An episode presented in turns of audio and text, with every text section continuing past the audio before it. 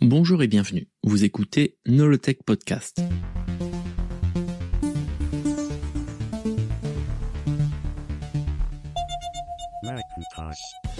Nolotech Podcast, épisode 16, l'iMac. Le premier ordinateur qui sort sous la direction de Steve Jobs est le Power Mac G3.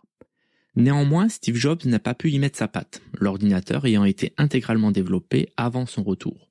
Cela se voit.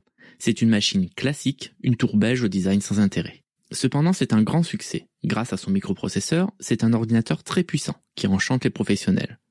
Lors de la première année, c'est un million de Power Mac G3 qui sont vendus. Comme on peut l'imaginer, le conseil d'administration est ravi. Non seulement Jobs arrive à faire des économies, mais les Macs recommencent à se vendre. C'est logiquement que le conseil d'administration demande à Steve Jobs d'être CEO à temps plein et de laisser tomber le I, voulant dire intérim, de son titre de ICEO. On lui offre même 6 millions d'actions en compensation. Mais Steve Jobs refuse. Il dit Ce n'est pas une question d'argent. Ce n'est pas pour ça que je suis là. J'ai plus d'argent que j'en ai jamais voulu dans ma vie. À ce propos, je pense qu'on aimerait tous un jour pouvoir dire ce genre de phrase. À quoi joue Steve Jobs? Il veut peut-être rester libre de faire ce qu'il veut. Ainsi, il peut partir d'Apple du jour au lendemain. Rappelons qu'il n'a pas signé de contrat. Sans doute qu'il hésite encore sur son engagement envers Apple sur le long terme. Cependant, ses hésitations s'érodent de jour en jour. À la fin de l'année 1997, quand on lui demande combien de temps il compte rester à la tête d'Apple, il dit Je veux être CEO ou chairman de la société pour toujours. J'ai confié Apple à un clown une fois, pas deux. À la même question, il répond huit mois plus tard, il y a quelques mois je me suis réveillé et j'ai décidé que je ferais de mon mieux aussi longtemps que je le pourrais, et que je ne me soucierai pas de ce que les autres pensent. Je me concentre sur ma famille, Apple et Pixar, dans cet ordre. Steve Jobs doit présenter un produit marquant pour assurer le monde sur la santé d'Apple, sur sa capacité à innover. La logique serait de présenter le nouveau système d'exploitation développé sur la base du Next System. En effet, sa société a été rachetée pour cela. C'était le mandat de départ de Jobs avant de prendre la tête d'Apple. Cependant, cela est impossible. La transformation du Next System en un système Mac demande beaucoup de modifications et de temps de développement. C'est une saga en elle-même que j'aborderai dans un prochain épisode. Steve Jobs dira à ce propos ce dont Apple a besoin plus que tout, c'est de livrer un super nouveau produit, pas nécessairement une nouvelle technologie. Le problème, c'est que je pense qu'ils ne savent même plus comment faire un bon produit. Cela ne veut pas dire qu'ils ne peuvent pas le faire de nouveau. Malgré tout, Steve Jobs n'a pas le choix. Et il faut absolument présenter quelque chose de nouveau pour 1998, sinon après ce sera trop tard. Comme nous l'avons vu, le Power Mac G3 n'est pas un produit développé sous l'égide de Steve Jobs. Le premier ordinateur totalement géré par lui, ou du moins en partie, sera ce qui deviendra l'iMac. Le concept de départ de l'iMac ne va cesser de fluctuer avec le temps. Au départ, Steve Jobs cherche un ordinateur pour sa fille aînée, Lisa, qui entre à l'université. Apple n'a aucun produit pouvant lui convenir. Je rappelle à l'époque qu'Apple ne propose aucun ordinateur pour moins de 2000 dollars. Et Steve Jobs ne trouve rien non plus chez la concurrence. Il voit donc une opportunité de marché. Ceci étant, le temps manque. Il faut créer un ordinateur en quelques mois, donc impossible non plus de proposer un ordinateur totalement révolutionnaire. Steve Jobs va alors s'appuyer sur ce qui a été fait en interne depuis des mois. En effet, il montre à quelques personnes triées sur le volet un design d'ordinateur fait par Johnny Ive en mousse. Sa forme est totalement atypique et il en est tombé amoureux. Ce design, effectué donc avant l'arrivée de Jobs, sera le design de départ de ce qui deviendra l'iMac. Une forme inédite, tout en courbe, en forme de goutte d'eau. Par contre, l'idée de départ est très différente du résultat final. Steve Jobs compte faire un ordinateur réseau de type client léger. C'est une idée très à la mode à l'époque. Peut-être que Jobs est alors influencé par son ami Larry Ellison, patron d'Oracle et grand défenseur de ce concept. Ellison pense alors que le futur de l'informatique passe par des clients légers, sorte d'ordinateurs peu puissants et sans disque dur, donc moins chers, qui sont connectés à Internet. Ellison a même créé une entreprise pour réaliser des ordinateurs de ce type. L'entreprise s'appelle tout simplement Network Computer. Ainsi, Steve Jobs pense que l'iMac sera un ordinateur de type client léger pour un prix de 799 dollars. Il aurait dit nous allons battre Larry Ellison à son propre jeu. Cependant, l'idée est séduisante, mais dans les faits, cela ne fonctionne pas. Sans doute est-il trop tôt, la vitesse des réseaux étant insuffisante. Nous pouvons voir aujourd'hui que ce concept a totalement sa place, la meilleure preuve étant le succès des ordinateurs de type Chromebook. Néanmoins, à l'époque, tous s'y sont cassés les dents, que ce soit Larry Ellison, Sun ou encore IBM. Au final, les utilisateurs veulent aller sur Internet pour surfer sur des sites tels qu'Amazon ou Yahoo, mais aussi avoir un ordinateur complet utilisable même déconnecté d'Internet. De plus, les prix des ordinateurs sont en baisse constante, permettant d'avoir des ordinateurs classiques avec des prix comparables aux clients légers. De fait, le concept de l'iMac évolue. Ce ne sera pas un client léger, mais un ordinateur classique au design jamais vu.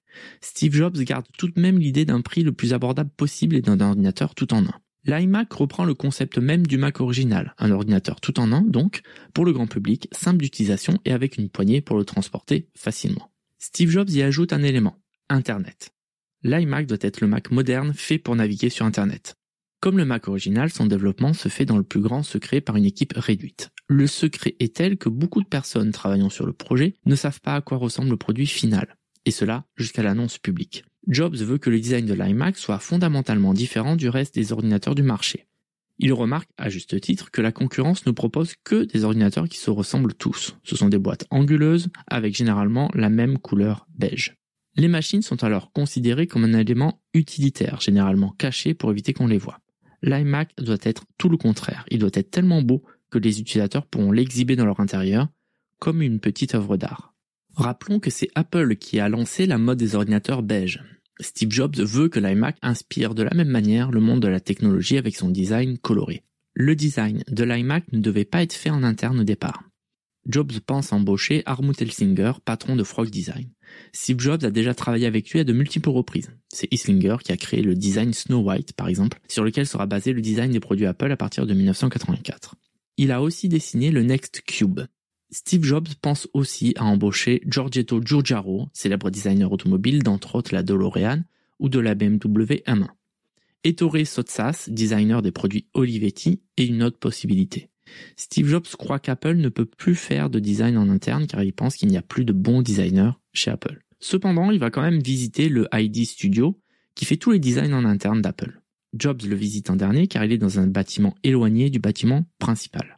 Brunner, alors patron du ID Studio, avait fait exprès de le mettre à l'écart physiquement du reste de la société pour éviter que la politique se mêle du design. À ce sujet, vous pouvez écouter l'épisode 10 pour en savoir un peu plus. C'est au cours de cette visite que Jobs rencontre Johnny Ive pour la première fois. Celui-ci d'ailleurs compte démissionner. Il a même préparé sa lettre de démission. De même, Jobs pense le licencier et fermer le ID Studio pour sous-traiter tout le design. Néanmoins, tout change quand ils entament une discussion. Tout le monde s'accorde pour dire que Johnny Ive est un excellent élément. Que ce soit Jobs, Anderson ou Rubinstein, tous disent à Johnny Ive la même chose. Reste, car nous allons tout changer. Il partage avec Hive une toute nouvelle philosophie. Apple va faire de bons produits avant tout, et le reste suivra au lieu d'essayer à tout prix de faire de l'argent. De son côté, Steve Jobs est subjugué par Johnny Ive. Ils sont exactement sur la même longueur d'onde, ils se comprennent parfaitement, ils partagent la même sensibilité. Bien que les premières décisions de Jobs ont été de tuer des produits designés par Ive comme le Newton ou le Mac des 20 ans, Ive et Jobs travaillent bien ensemble. Ainsi, l'iMac sera le premier produit de la longue collaboration entre le designer et le CEO. Lors de sa visite, Steve Jobs est intrigué par le eMate, un ordinateur portable avec coque plastique translucide. Machine un peu bâtarde qui est en fait un Newton sous la forme d'un ordinateur portable. Jobs aime l'utilisation de la transparence qui permet de voir les puces de la machine à travers le plastique coloré.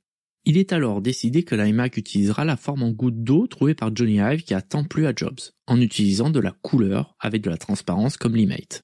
Autre élément distinctif, l'iMac n'aura aucun angle droit. Absolument nulle part. Même le clavier et la souris sont tout en courbe.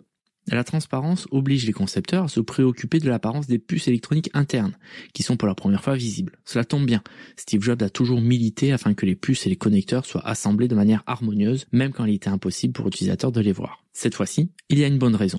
Du coup, les puces sont toutes bien alignées. Il n'y a pas de câble qui donne une impression de pagaille, tout est propre, tout est net, même à l'intérieur de l'ordinateur. Certains remarquent que les puces avec leur bus ressemblent un peu à une carte de ville futuriste. Pour la couleur, après de nombreuses et longues discussions, le choix se porte sur un bleu électrique, appelé Bondi Blue, pour rappeler les eaux turquoises de la plage de Bondi à Sydney. Le choix du plastique extérieur de l'iMac s'avère être plus difficile que prévu. Le souci du détail est tel que les ingénieurs d'Apple vont visiter des usines produisant des bonbons pour étudier la fabrication de la couleur.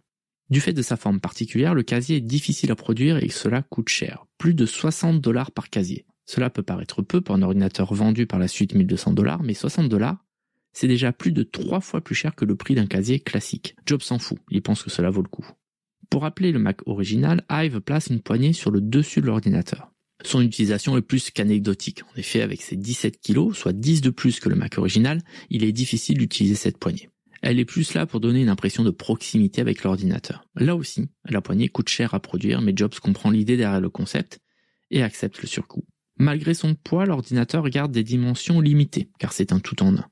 Tout est ramassé à l'intérieur, à tel point que les ingénieurs croient au départ travailler sur un décodeur télé à cause des contraintes de dimension. D'ailleurs, ils n'arrêtent pas de se plaindre et disent que les spécifications sont impossibles à prendre en compte. Ils demandent pourquoi ils doivent tant s'embêter. Ce à quoi répond Jobs, parce que je suis le patron et que je pense que vous pouvez le faire.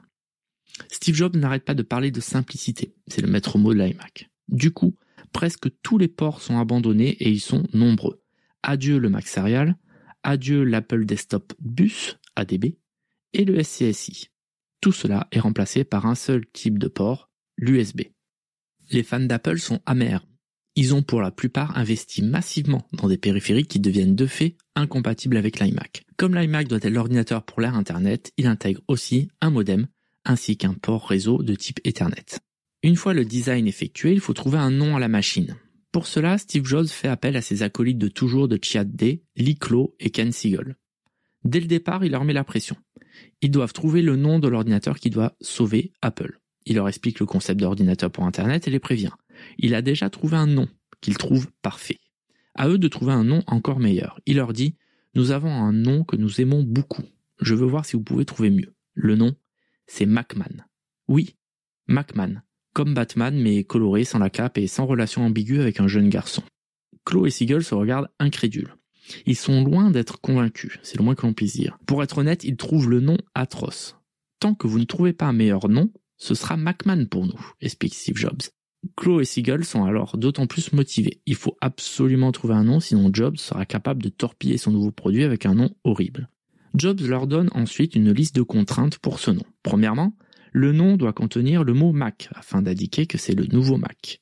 Deuxièmement, c'est un ordinateur prévu pour utiliser massivement Internet avec son modem et son lot de logiciels préinstallés. Par exemple, il permet de se connecter facilement et d'avoir une adresse email gratuite, chose très importante pour l'époque. D'ailleurs, beaucoup sont ceux qui sont connectés sur Internet uniquement pour s'envoyer des mails. L'email est la killer app d'Internet. Pour la petite histoire, il n'était pas rare à l'époque que des personnes s'envoient des mails pour ensuite téléphoner au destinateur dans la foulée pour vérifier qu'il a bien reçu son mail, et ce faisant obligeant les deux personnes à se déconnecter d'Internet pour se téléphoner en passant par une téléphonique fixe, qui ne peut faire qu'une chose à la fois avant l'arrivée de la DSL. Troisièmement, le nom doit être sérieux car le design de l'ordinateur peut faire penser à un jouet, comme si Macman était un nom sérieux. Je résume, il faut un nom qui intègre le mot Mac, un nom qui rappelle Internet et un nom sérieux. Jobs ajoute une dernière contrainte. Si on pouvait dériver le nom pour d'autres produits, bah ce serait parfait. Et puis, avant de les laisser travailler, il leur lance Ah, euh, dernière chose, vous avez une semaine, hein, le packaging part en production dans 7 jours. Le travail commence évidemment rapidement et cinq noms sont trouvés. Comme c'est souvent le cas quand on demande à des créatifs plusieurs choix, les cinq propositions donnent l'illusion du choix, car Siegel a un vrai nom qu'il trouve de qualité, un seul. Il propose iMac où le I peut dire Internet, mais aussi individu, imaginatif, inventif, inspirant, information, instructif, qu'importe. Jobs n'est pas emballé et rejette les cinq propositions. Cependant, Siegel se bat pour imposer iMac, jusqu'au moment où Jobs dira Ah bon, aujourd'hui je le déteste pas, mais je n'aime pas non plus. Et c'est ainsi qu'il sera choisi. Le jour de la présentation publique de l'iMac, le 6 mai 1998, Steve Jobs se présente avec un costume comme pour la présentation du tout premier Mac. D'ailleurs, la présentation se fait dans la même salle, le Flint Center. Avant de commencer la présentation en tant que telle, Steve Jobs se permet un petit moment de nostalgie, chose extrêmement rare chez lui. Il commence en parlant de trois personnes qu'il a invitées dans le public. Il dit J'ai créé la société avec Steve Wozniak dans le garage de mes parents. Et Steve est ici aujourd'hui. Nous avons été rejoints par Mike Marcula et peu après par notre premier président Mike Scott. Ces deux personnes sont présentes dans le public aujourd'hui. Et aucun d'entre nous ne serait ici sans ces trois hommes. Lors de cette keynote, Steve Jobs a un premier objectif, rassurer le marché sur la santé d'Apple. D'autant plus que beaucoup demandent qu'Apple change de modèle économique, quitte à abandonner soit le matériel, soit le logiciel. En effet, le succès insolent de Microsoft donne des idées et tout le monde veut copier leur modèle. Jobs est rassurant. Les ventes sont en hausse, notamment grâce au nouveau processeur PowerPC G3 qui est beaucoup plus puissant que le concurrent direct d'Intel, le Pentium 2. Quand il passe à la présentation de l'iMac, Steve Jobs fait marcher son champ de distorsion de réalité à plein régime. Il commence par présenter le concept de l'iMac en deux phrases. L'excitation d'Internet la simplicité du Macintosh. Il commence par présenter les ordinateurs en vente. Ils sont tous sous la forme de boîtes anguleuses beige. Et il continue. Et j'ai le privilège de vous montrer à quoi ils vont ressembler à partir d'aujourd'hui. Il soulève alors un drap sous lequel l'iMac était caché. La lumière fait briller l'ordinateur de mille feux, permettant de bien accentuer sa couleur. Il présente l'iMac comme meilleur en tout point que la concurrence. Que ce soit en performance pure, grâce à son processeur, que ce soit le design jamais vu, le nombre d'entrées-sorties grâce à son modem, son port réseau et son port infrarouge, ou la taille encore de son écran. Ensuite, il fait la démonstration selon laquelle un ordinateur tout en un est une solution supérieure au format de tour classique, qu'il considère fait pour le public professionnel comme le Power Mac G3. Or, l'iMac vise le grand public. Sur scène, Steve Jobs semble subjugué par le design de l'iMac. Il dit On dirait qu'il vient d'une autre planète, une planète avec de meilleurs designers. Il continue L'arrière de l'iMac est plus beau que la façade de tous les autres ordinateurs. Là, il n'a pas tort. Pour information, la fiche technique de l'iMac montre un ordinateur complet et équilibré. L'iMac a un processeur PowerPC G3 de 233 MHz avec 32 MB de RAM, un écran 13,8 pouces avec une résolution impressionnante pour l'époque de 1024 x 768 pixels, un disque dur de 4 Go, un lecteur CD-ROM 24X et un modem V90 suivi d'un port réseau Ethernet 10-100 Mbps. Bref, rien ne manque. Jobs finit avec un slogan, l'iMac est l'ordinateur de l'année prochaine pour 1299 dollars, pas l'ordinateur de l'année dernière pour 999 dollars. Pour rappeler le Mac original qui avait écrit sur son écran Hello, l'iMac a le même Hello, mais cette fois-ci avec Again entre parenthèses. Comme souvent, la présentation s'est passée sans accroc. La facilité déconcertante de Steve Jobs cache un gros travail de préparation. Or, tout a failli être annulé seulement quelques heures auparavant. Lors des multiples répétitions, Steve Jobs se rend compte en utilisant les prototypes que le lecteur CD est différent de ce qu'il avait anticipé. En effet, un bouton sur le côté permet de sortir le plateau sur lequel on peut poser un CD. Quand il voit cela, Steve Jobs est concerné et dit Mais c'est quoi cette merde? John Rubinstein, patron du hardware, répond que c'est le lecteur CD. Tout le monde est muet et ne comprend pas le comportement de Steve Jobs. En effet, Jobs a toujours utilisé des lecteurs CD haut de gamme, où le CD est inséré dans une fente et le lecteur avale le CD. Or, Rubinstein se défend. Il a toujours montré un lecteur CD avec plateau, et non avec un slot. Jobs n'en démord pas. Il a toujours vu un slot, lui. Il est tellement déçu et en colère qu'il a les larmes aux yeux. Mais c'est trop tard pour faire quoi que ce soit. Les répétitions sont annulées et tout le monde craint que la présentation soit annulée elle aussi et que la sortie de l'iMac sera repoussée. Après de nombreuses discussions, Rubinstein et Jobs se mettent d'accord pour lancer l'iMac tel quel et que pour la prochaine version, le lecteur CD sera changé. Pour accompagner la sortie de l'iMac, il faut une campagne marketing de grande ampleur. Elle sera la plus chère de l'histoire d'Apple, 100 millions de dollars juste pour la promotion de l'iMac. Avant, c'était 100 millions de dollars pour l'ensemble du marketing d'Apple sur une année. Steve Jobs n'a pas le choix. Pour toucher le grand public, il faut une campagne marketing massive. Pour cela, Apple produit entre autres une vidéo appelée Simplicity Shoutout. Elle a pour but de démontrer à quel point l'iMac est plus facile à utiliser que n'importe quel autre ordinateur. On y voit un enfant de 7 ans, aidé par un chien, brancher un iMac neuf et le connecter à Internet. La vidéo le met en concurrence avec un étudiant qui doit faire la même chose avec un ordinateur de marque HP. Le résultat est sans appel. L'iMac est allumé en moins de 5 minutes et connecté à Internet en moins de 9. Le HP met 3 fois plus de temps à être allumé et aussi 3 fois plus de temps à se connecter à Internet. Mais c'est visuellement où la différence est frappante. Le HP met une vraie pagaille. Il lui faut une multiprise pour brancher l'ordinateur, l'écran ainsi que les haut-parleurs. Alors que tout est intégré pour l'iMac qui n'a qu'un seul câble d'alimentation. De plus, il faut des câbles aussi pour connecter l'écran et les haut-parleurs à l'ordinateur. Bref, en comparaison, l'iMac est largement gagnant. D'autant plus que rien n'est épargné à l'HP, comme par exemple l'enregistrement de Windows 95 en rentrant le numéro de série ou un plan où on peut voir tous les manuels fournis.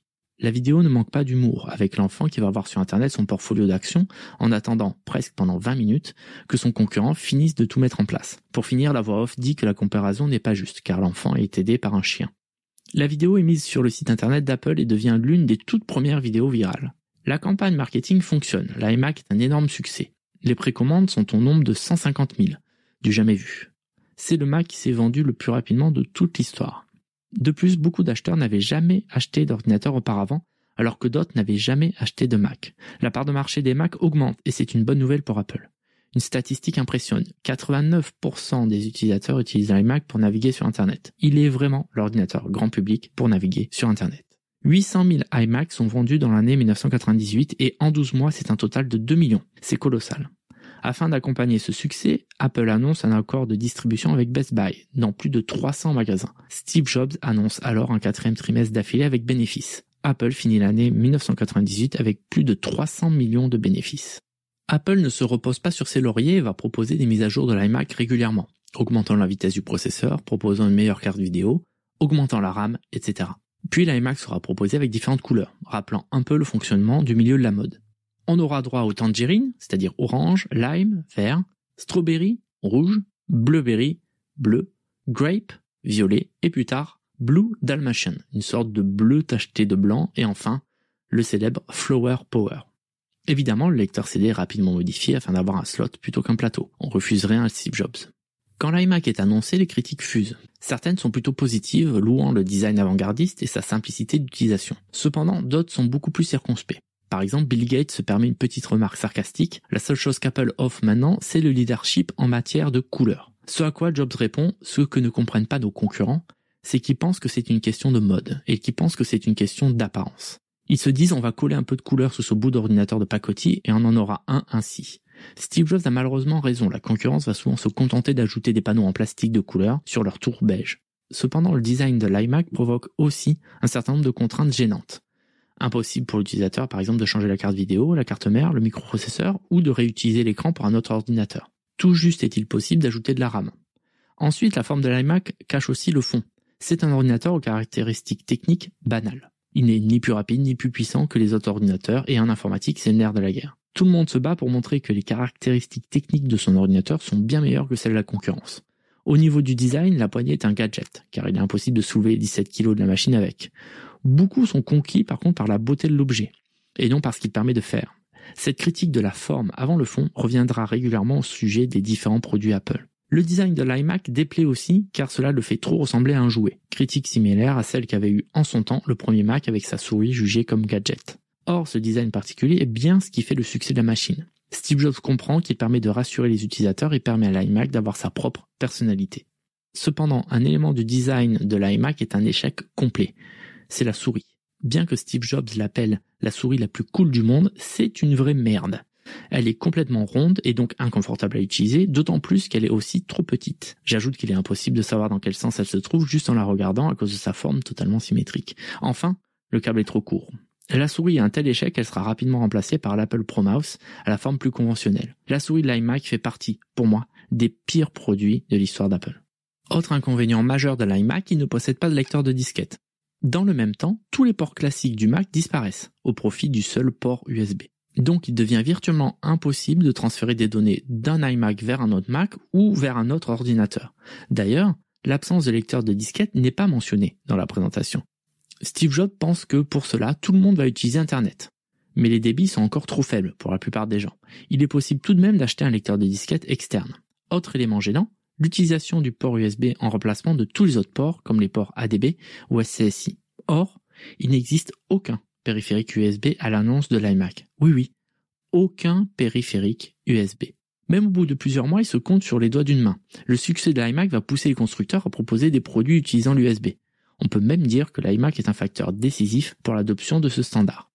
Alors que l'iMac est souvent présenté comme la machine de Steve Jobs, un certain nombre de sources indiquent que ce n'est pas si simple. Comme nous l'avons vu, la forme générale de la machine a été dessinée par Johnny Ive avant le retour de Steve Jobs pour un autre projet. De plus, un projet d'ordinateur d'entrée de gamme avait déjà été lancé par Gilles Amelio, le précédent CEO. Des sources disent que le projet était en fin de développement quand Amelio a été remercié. Steve Jobs aurait alors terminé le projet et lui aurait donné le nom iMac. Ces mêmes sources d'ailleurs disent que tous les produits Apple sortis entre 1997 et 2000 étaient tous des projets lancés sous Amelio. Tout cela est difficile à vérifier. Ceci étant, Steve Jobs devient CEO en septembre 97 et l'iMac est annoncé en mai 1998. Impossible dans ce laps de temps de développer une machine totalement nouvelle. Steve Jobs lui-même a des doutes sur la capacité d'Apple à créer un bon produit. Alors, l'iMac était-il un projet d'Amelio ou un tout nouveau produit créé sous la direction de Steve Jobs? Comme souvent, la vérité est sans doute entre les deux. Steve Jobs a dû récupérer des projets d'Amelio, mais a su les modifier de manière suffisamment significative pour les rendre attirants. En effet, difficile d'imaginer un iMac, un iBook coloré présenté par Amelio. Cela ne va pas avec le personnage. Si l'on étudie l'iMac avec attention, on se rend compte que la machine n'a rien de révolutionnaire. Ce qui est logique étant donné le temps de développement limité. Ainsi, au niveau matériel, l'iMac est largement basé sur le Power Macintosh G3 All-in-One, non facile à retenir, qui sort 4 mois avant l'iMac. Il a un surnom peu flatteur en français. Comme il ressemble à une molaire avec sa couleur claire et sa forme en hauteur, il est alors appelé le Molar Mac. Molar voulant dire molaire en anglais. Comme son nom l'indique, Power Macintosh G3 All-in-One, c'est un ordinateur tout en un, de couleur beige, tout en hauteur, comme le Mac original. Le haut du casier, par contre, est en plastique blanc, translucide tout en courbe, prémisse du design de l'iMac. Le G3 All-in-One a le record de poids pour un Mac, presque 27 kg. Contrairement à l'iMac, il possède des ports d'extension, un lecteur de disquette avec la possibilité de commander une version avec un lecteur de disque zip, une carte vidéo que l'on peut changer et de nombreux ports ADB, SCSI, etc. Des ports USB et FireWire peuvent être ajoutés via des cartes d'extension. Entre parenthèses, d'où l'utilité hein, des cartes d'extension. Pratiquement tous les composants peuvent être sortis grâce à un tiroir derrière la machine permettant de tout pouvoir changer, voire réparer. Cet ordinateur méconnu a été uniquement vendu pour le marché de l'éducation. À ce propos, il possède deux ports audio en façade, permettant à deux étudiants d'écouter une vidéo en même temps. De plus, il n'a été disponible à l'achat qu'un an et est rapidement remplacé par l'iMac. Ceci étant, l'iMac lui doit beaucoup. On peut dire que l'iMac est en fait un G3 All-in-One simplifié à l'extrême, sans lecteur de disquette, sans vieux ports, tous remplacés par l'USB, sans possibilité de mettre des cartes d'extension, sans possibilité de le réparer facilement, mais en contrepartie, il est plus petit, plus léger, 10 kg de moins hein, quand même, et surtout avec un design beaucoup plus attirant. Le succès de l'iMac ne passe pas inaperçu. Non seulement c'est le Mac le plus vendu de l'histoire d'Apple, mais l'iMac est aussi l'ordinateur le plus vendu en 1999, devant la concurrence de Dell, Packard Bell, Gateway ou encore HP. C'est logiquement que la concurrence commence à copier son design iconique. Dès 1999, des ordinateurs Wintel sortent avec des courbes ou des couleurs très similaires. Citons le ePower de Future Power ou encore le e1 de eMachine, qui copient eux aussi le design de l'iMac sans vergogne, ainsi que en partie son nom. Apple les poursuit en justice, les obligeant à arrêter la commercialisation de leur modèle. L'influence du design de l'iMac va bien au-delà du milieu de l'informatique. Dans les films et les séries, il devient l'ordinateur qui apparaît par défaut, sans doute aidé aussi par l'équipe marketing d'Apple.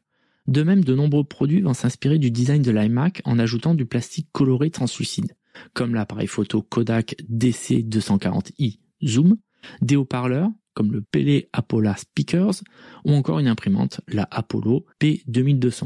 Comment aussi ne pas aborder les différentes couleurs plastiques translucides de la Nintendo 64, de la Game Boy Color ou de la WonderSwan, clairement inspirée par l'iMac.